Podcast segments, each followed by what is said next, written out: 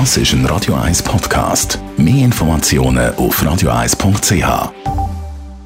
Sie immer richtig. www.bisnode.ch. Es ist 9 Uhr. Radio 1, der Tag in 3 Minuten. Mit dem Alles Kral. Die britische Premierministerin Theresa May will die EU um eine weitere, aber kurze Verschiebung des Brexit-Datums bitten. Dies kündigte May am Abend nach einer mehrstündigen Krisensitzung ihres Kabinetts an. Details von London-Korrespondent Philipp Detlefs. Das ist eine neue dramatische Kehrtwende für Mays Brexit-Kurs. Die Premierministerin will sich nun mit der Opposition abstimmen, um im Unterhaus doch noch eine Mehrheit für ihren Brexit-Deal zu bekommen. Dreimal wurde der Deal schon abgelehnt. Trotzdem hatte May bisher jegliche Zugeständnisse an die Opposition kategorisch abgelehnt. Die Labour-Partei fordert eine deutlich stärkere Anbindung an die EU nach dem Brexit. Großbritannien soll eigentlich die EU am 12. April verlassen. Wird bis dahin weder der Austrittsvertrag noch eine Alternative beschlossen, droht ein ungeregelter Brexit. Eine überparteiliche Gruppe von Abgeordneten will derweil einen Brexit ohne Vertrag per Gesetz verhindern. Dafür ist eine Verschiebung des Austrittsdatums notwendig. Ob die EU-Mitgliedstaaten einer weiteren Aufschiebung des Brexit zustimmen, wird aktuell als fraglich eingestuft. Die JUSO hat mit über 130.000 Unterschriften ihre 99%-Initiative eingereicht. Der vollständige Titel lautet Löhne entlasten, Kapital gerecht besteuern. Die Initiative der JUSO verlangt, dass das reichste Prozent der Bevölkerung höher besteuert wird und die restlichen 99% entlastet werden. Damit würde etwas Gerechtigkeit geschaffen, sagt JUSO-Präsidentin Tamara Funicello.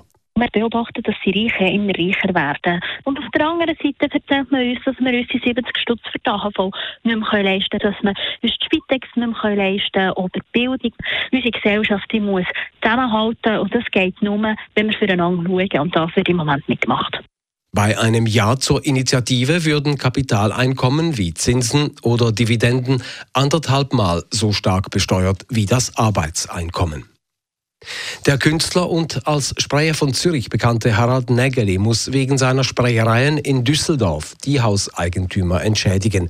Das Amtsgericht von Düsseldorf verfügte, dass der 79-jährige Schweizer 800 Euro an die Hausbesitzer sowie 500 Euro an ein Kinderhospiz zahlen muss.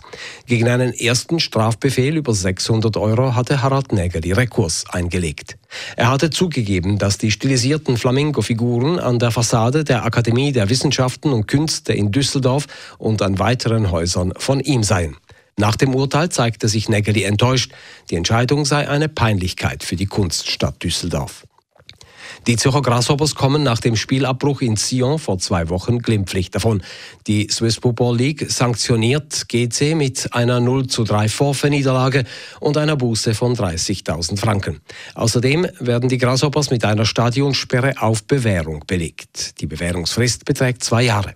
Auch der FC Sion als Veranstalter wird bestraft mit einer Buße von 4.000 Franken. Radio 1 Wetter. In der Nacht ist es bewölkt und zeitweise gibt es auch ein paar Regengüsse. Morgen am Mittwoch dann zuerst veränderlich, am Vormittag noch ein Sonne, später dann immer dichtere Wolken und dann kommt es auch regnen. Die Schneefallgrenze die sinkt morgen im Verlauf des Nachmittags auf 1000 Meter runter. Temperaturen am frühen Morgen um 6 bis 7 Grad, tagsüber um die 10 bis 12 Grad. Das war der Tag in 3 Minuten.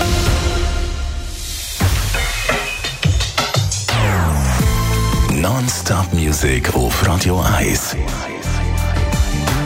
Die besten Songs von allen Zeiten. Non-Stop. Radio 1. Das ist ein Radio 1 Podcast. Mehr Informationen auf radio1.ch.